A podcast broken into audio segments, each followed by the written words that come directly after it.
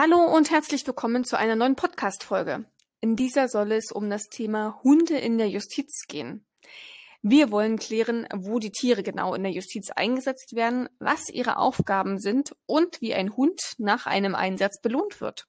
Dazu begrüße ich meinen heutigen Gesprächspartner Dirk Kimmel. Herr Kimmel, ich schlage vor, Sie stellen sich einmal kurz für unsere Zuhörerinnen und Zuhörer selbst vor und dann starten wir auch direkt. Ja, schönen guten Tag. Mein Name ist Dirk Kimmel. Ich bin seit 1999 im Justizvollzug tätig. Ich habe ähm, der JVA Darmstadt im Allgemeinen Vollzugsdienst angefangen, habe dann später im Jahre 2004 das Studium zum gehobenen Vollzugs- und Verwaltungsdienst absolviert und war nach, äh, nach dem Studium von 2007 bis 2010 Sicherheitsdienstleiter in der JVA Weiterstadt.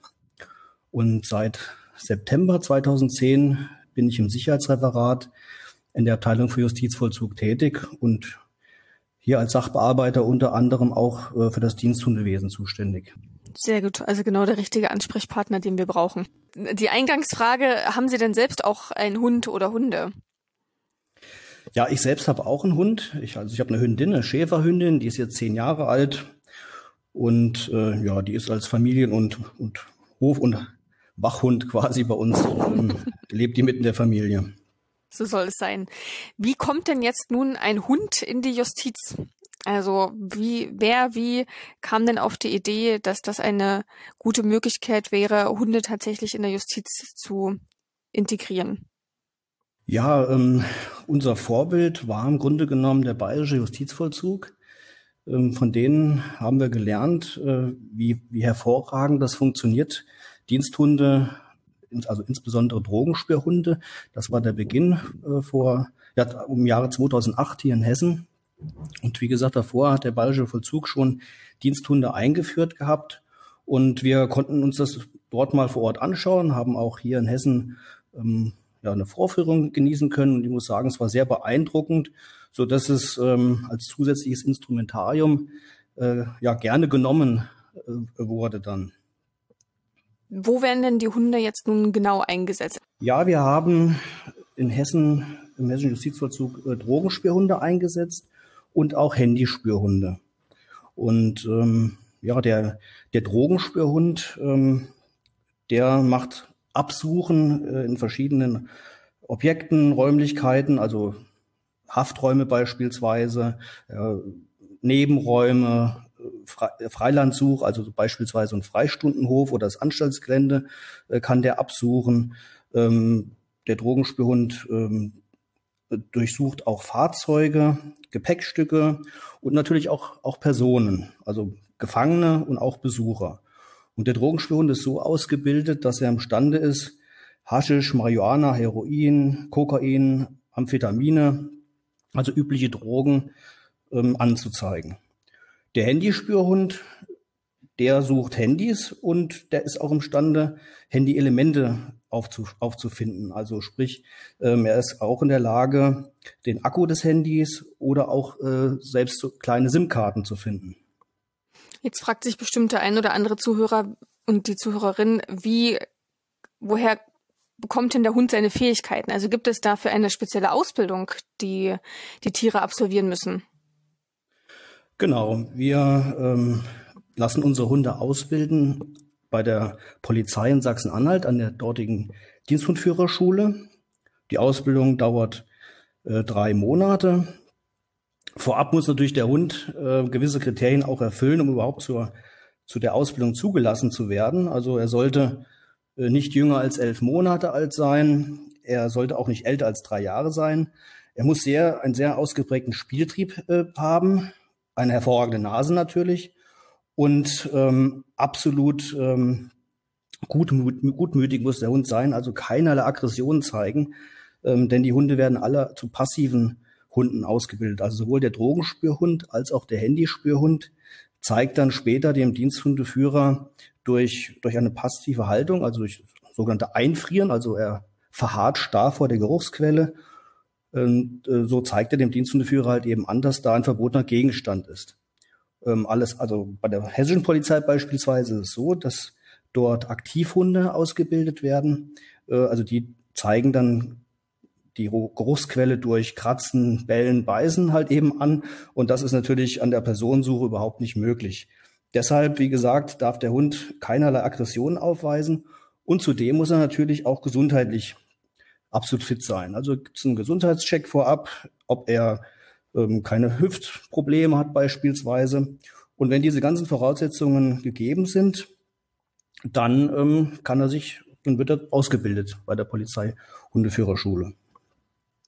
Und wie viel ähm, Drogen- und Handyspürhunde gibt es denn aktuell in der hessischen Justiz? Wie viele sind im Einsatz? Wir haben in Hessen elf Planstellen für Diensthundeführer. Die sind auch besetzt und die Kollegen und Kolleginnen führen zwölf Drogenspürhunde insgesamt und zwei Handyspürhunde werden eingesetzt. Mhm. Also hat, haben auch einige Diensthundeführer sogar zwei Hunde ähm, sozusagen ähm, zu führen. Genau. Ja. Es sind auch Hundeführer dabei, die haben, also beispielsweise der Kollege aus Kassel, unser Diensthundelehrwart, der führt einen Drogenspürhund und auch einen Handyspürhund. Mhm. Gibt es denn auch für die Diensthundeführer eine besondere Qualifikation, die mitgebracht werden muss? Oder wird, wird man einfach ernannt sozusagen?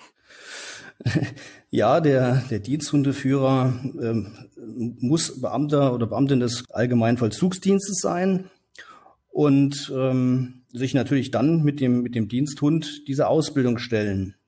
Grundvoraussetzung ist schon, dass er einiges an Vorerfahrungen mitbringt, weil es ähm, im Grunde genommen sofort dann losgeht, sobald ein Hund beschafft wurde und, und die Ausbildung beginnt, ähm, da können nicht mal, sag ich mal, Grundfähigkeiten äh, wie, wie Gehorsamsübungen und so weiter, das muss der vorher können, das ist dann nicht mehr kurzfristig zu erlernen. Deshalb muss er ja einiges an Vorbildung mitbringen. Praktisch ist es so, ähm, einige Diensthundeführer bei uns hier in Hessen ähm, haben wir eben Privathunde schon auch geführt, auch auf Prüfungen geführt. Teilweise sind das Jäger, teilweise sind das aber auch Beamte, die vorher bei der Bundeswehr tätig waren die mit Sprengstoffspürhunden beispielsweise schon vorher gearbeitet haben, äh, so dass ähm, ja, dass alles keine Laien oder Anfänger sind, sondern dass sie schon gehörige Portionen an Erfahrung mitbringen. Wie kann man sich denn das dann praktisch vorstellen? Sie haben schon gerade die JVA Kassel genannt. Also werden dann die Gefangenen oder auch die Besucher tatsächlich abgespürt in dem Sinne oder beziehungsweise, wie sagt man denn dazu? Absuchen. Nennt abgesucht, das, ja. genau. Ja. Werden die dann ab, abgesucht oder, oder wann, wann wird denn jemand abgesucht? Gibt es da einen bestimmten Anlass dafür oder wird das einfach äh, pauschal durchgeführt? Also sowohl als auch. Es gibt anlassbezogene Kontrollen mit dem Diensthund, wenn beispielsweise der Verdacht besteht, ähm, dass vielleicht ein Besucher ähm, Betäubungsmittel mit einbringen könnte zum Besuch. Ähm, dann wird da gezielt eine Kontrolle durchgeführt. Aber es werden auch äh, anlassunabhängige Kontrollen äh, durchgeführt. In den Bereichen, die ich, die ich vorher schon genannt habe, da, wird mal ein Freistundenhof beispielsweise äh, abgeschnüffelt oder oder auch Gefangene in, in Arbeitsbetrieben beispielsweise. Ja, also wichtig ist halt immer, ähm, und das ist, finde ich, ähm, auch nicht zu unterschätzen, das ist von dem, von dem Diensthunde-Einsatz an sich, da, da geht halt eine große Abschreckungswirkung aus, ne? Mhm. weil jeder weiß, die sind hervorragend ausgebildet und nicht zu bestechen quasi. Also der, äh, also selbst wenn da ein, ein, Besucher beispielsweise mit einem Wurstbrot um die Ecke käme, das Stimmt, würde. Stimmt, mit Leckerli, genau. Genau. Also das würde zu keinem echten Ablenkungsmanöver führen, weil mhm. der Diensthund in dem Moment, in dem er eingesetzt wird, eigentlich seinem Spieltrieb nachkommt. Ja, also der, er will mit, mit aller Macht äh, die Geruchsquelle lokalisieren, um das seinem Diensthundeführer anzuzeigen, um dann, wenn er das geschafft hat, ähm, sein Spielzeug zu bekommen. Mhm. Und wie wird dann auch der Hund, wenn sozusagen die Suche erfolgreich war oder vielleicht auch nicht erfolgreich, belohnt beispielsweise? Da gibt es ja sicherlich auch Interaktionen zwischen dem Diensthundeführer und dem Tier an sich, oder?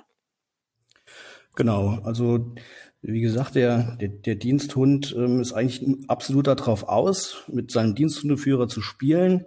Und deshalb ähm, führt er immer, der Diensthundeführer immer irgendwelche Spielgegenstände, Bälle oder so eine Beißwurst oder sowas mit sich.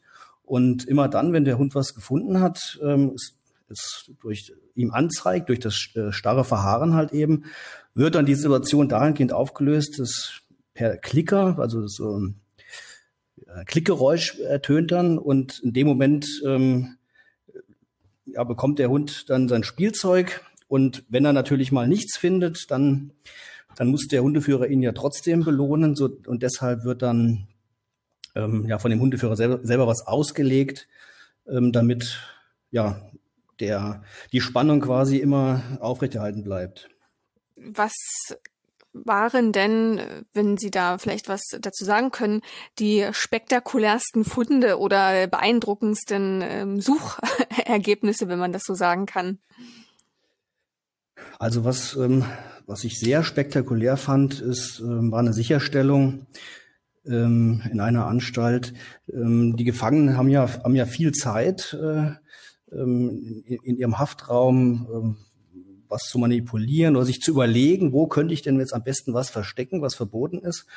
Und ähm, so war es, äh, dass ein Gefangener eine, eine Fischdose quasi präpariert hatte, mhm. so dass man von außen äh, überhaupt nicht sehen konnte, dass die schon geöffnet war. Und ähm, ja, und in dieser Fischdose hat er halt eben ein Handy deponiert. Mhm. Und das ähm, ist ja, die stecken alle sozusagen im Heuhaufen. Das, das muss man erstmal finden. Aber der Diensthund konnte das dann, der, Drogen, äh, der Handyspuren konnte das dann zielsicher äh, aufspüren. Das fand ich sehr beeindruckend. Sind denn auch schon mal wirklich Drogen gefunden worden im größeren Stil, vielleicht auch im, in irgendeiner JVA oder dann vielleicht eher im Privatbesitz sicherlich, oder? Wenn, wenn dann anlassbezogene Durchsuchungen stattfanden? Naja, es ist so, dass im, im, im Justizvollzug ähm, große Mengen Drogen ja glücklicherweise nicht vorhanden sind, sondern ähm, wenn man das, wenn das illegal eingebracht wird, kann es sich ja nur um Geringstmengen handeln, die an, an den sehr guten Kontrollen, die ja auch ohne Diensthund stattfinden, ähm, halt eben vorbeigeschleust werden. Ähm, aber gleichwohl es, ähm, kann es auch mal vorkommen, dass ähm, dass mehrere Gramm Haschisch beispielsweise sichergestellt werden. Es gibt ja einige Einbringungsmöglichkeiten, also denkbare Einbringungsmöglichkeiten. Der Klassiker ist, ist, ist zum Beispiel der sogenannte Mauerüberwurf. Mhm. Also von außerhalb der Anstalt wird irgendwie, irgendwie verpackt, getarnt als Grasbüschel oder, oder ähnlichem, werden Drogen oder Handys übergeworfen in, in der Hoffnung, dass es dann ähm, ein Gefangener, für den es äh, bestimmt ist, dann auch aufnimmt. Und aus dem Grund machen wir natürlich ähm, vor jedem Ausrücken in den, also wenn die Gefangenen, das nennt man Ausrücken, wenn sie aus dem Haftbereich auf das Anstaltsgelände äh, kommen, ähm, dann werden die Freiflächen abgegangen und, mhm. und, teilweise auch mit dem Hund abgesucht. Und da ist es äh, schon auch vorgekommen, dass das mal in Anführungszeichen eine größere Menge, jetzt rede ich hier von aber unter 100 Gramm, äh, sichergestellt wurden. Mhm, okay. Wie lange ist denn so ein Hund dann auch im Einsatz? Also vielleicht kann man zwei Zeitspannen mal in Betracht nehmen. Einmal so einen Tag und vielleicht auch von der Lebenszeit insgesamt eines Hundes. Also der, der tägliche Einsatz ähm, lässt sich schlecht bemessen in Stunden, weil es, das ist, ähm, ist ja so, dass der, der Hund halt eben Hund und keine Maschine ist. Und das ist sehr witterungsabhängig. Wenn sie ho sehr hohe Temperaturen haben, äh, fällt es dem Hund nach nach äh, recht kurzer Zeit dann schwer, ähm, in, in, gerade in Gebäuden äh, konzentriert weiterzusuchen. Da muss man halt, muss der Diensthundeführer immer mal eine Pause machen oder wenn er, wenn er über einen zweiten Hund verfügt, äh, den zweiten dann einsetzen, dem einfach mal eine Pause gönnen. An kühleren Tagen können äh, relativ äh, große Personenanzahlen kontrolliert werden und auch Räumlichkeiten.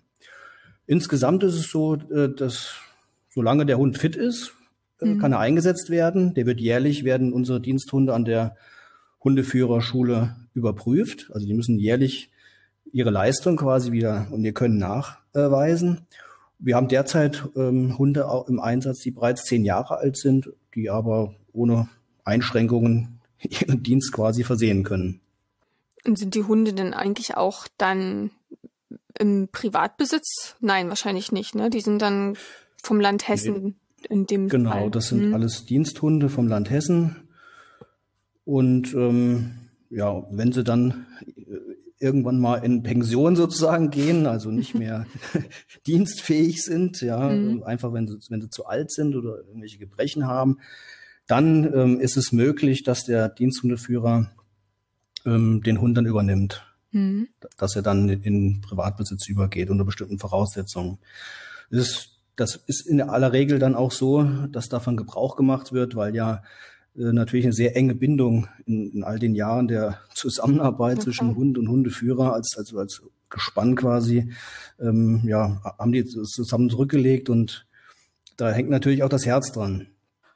Das schließt auch gleich meine, meine ähm, nächste Frage noch an. Man sagt ja, dass Tiere und gerade auch Hunde in einem Büro oder im Umfeld auch ähm, besonders gut ähm, sich A, anpassen und B auch sich gut auf das Arbeitsklima auswirken. Haben Sie da ein Gefühl für, ob das ähm, auch quasi auf berufliche Hunde zutrifft? Also gibt es da Rückmeldungen von den äh, Kolleginnen und Kollegen, die tatsächlich auch mit den Hunden zusammenarbeiten? Ja, also meiner Wahrnehmung nach ist es, ist es so, dass das ähm, sehr positiv äh, ähm, zum Klima beiträgt, möchte ich mal sagen. Also unter den Kollegen ist das ähm, das Diensthundewesen an sich sehr anerkannt und jeder sehr interessiert, weil es auch wenn es jetzt mittlerweile schon über zehn Jahre, seitdem wir schon über zehn Jahre Diensthunde haben, ist es trotz alledem immer wieder ähm, beeindruckend, wie die Hunde arbeiten. Das interessiert alle Bediensteten. Für die Gefangenen ist es so, es ist kein Therapiehund im Einsatz mhm. bei uns, sondern es sind tatsächlich Hunde, die verbotene Gegenstände aufsuchen. Gleichwohl gibt es da kaum nennenswert Beschwerden oder, oder Ängste oder so. Das ist, also das ist ein ganz geringer Eingriff, möchte ich mal sagen, im, im Vergleich zu einer körperlichen, körperlichen Durchsuchung beispielsweise. Ne? Also mhm. Also mit dem Hund ähm, braucht sich, da braucht sich keiner entkleiden. Der setzt, in der Regel setzen sich die Gefangenen auf den Stuhl hin und dann werden die von dem Hund abgeschnüffelt und dann war es das auch schon. Also es ist eine, eine absolut weniger einschneidende Maßnahme. Abschließend würde, noch, würde mich noch mal interessieren, ob Sie vielleicht noch eine nette Anekdote für die Zuhörerinnen und Zuhörer haben, die Ihnen vielleicht im Gedächtnis geblieben ist. Ja, ähm, äh, da fällt mir ein, ähm, als ich noch Sicherheitsdienstleiter in der JV Weiterstadt war, ähm, da konnten wir beobachten, das waren ja so die Anfänge äh, des Diensthundewesens, äh, da konnte man äh, beobachten, äh, dass immer dann, wenn der, der, das Dienstfahrzeug des Diensthundeführers auf dem Parkplatz stand. Das war also dadurch zu erkennen, dass wir hatten zu Beginn noch diese Hundetransportboxen, also mit der Aufschrift, Aufschrift Justiz. Mhm. Äh, da konnte man durchaus beobachten, dass, äh, wenn dann Besuchstage waren, äh, dass da der eine oder andere Besucher, nachdem er den Wagen entdeckt hatte, wieder umgekehrt ist und hat erst gar nicht die Anstalt betreten. Okay. Ja. Mhm. Also dann war schon recht klar, wer dann vor Ort ist und ja. Genau, ja. Okay, ja, sehr gut. Dann, Herr Kimmel, vielen Dank für das Gespräch und für den Einblick in die Hundewelt äh, der Justiz sozusagen. Ja, gerne. Und ähm, dann weiterhin viel, viel Erfolg mit den Tieren. Das ist ja nochmal eine abwechslungsreiche Arbeit, dann sicherlich auch, äh, gerade auch für die ähm, Beteiligten dann auch vor Ort, für die Diensthundeführer dann natürlich nochmal insbesondere. Ja, vielen Dank. Damit sind wir auch schon wieder am Ende unserer Podcast-Folge. Ich freue mich aber schon wieder auf das nächste Mal, wenn es wieder heißt Zeit für Justitia, der Justiztalk aus Hessen.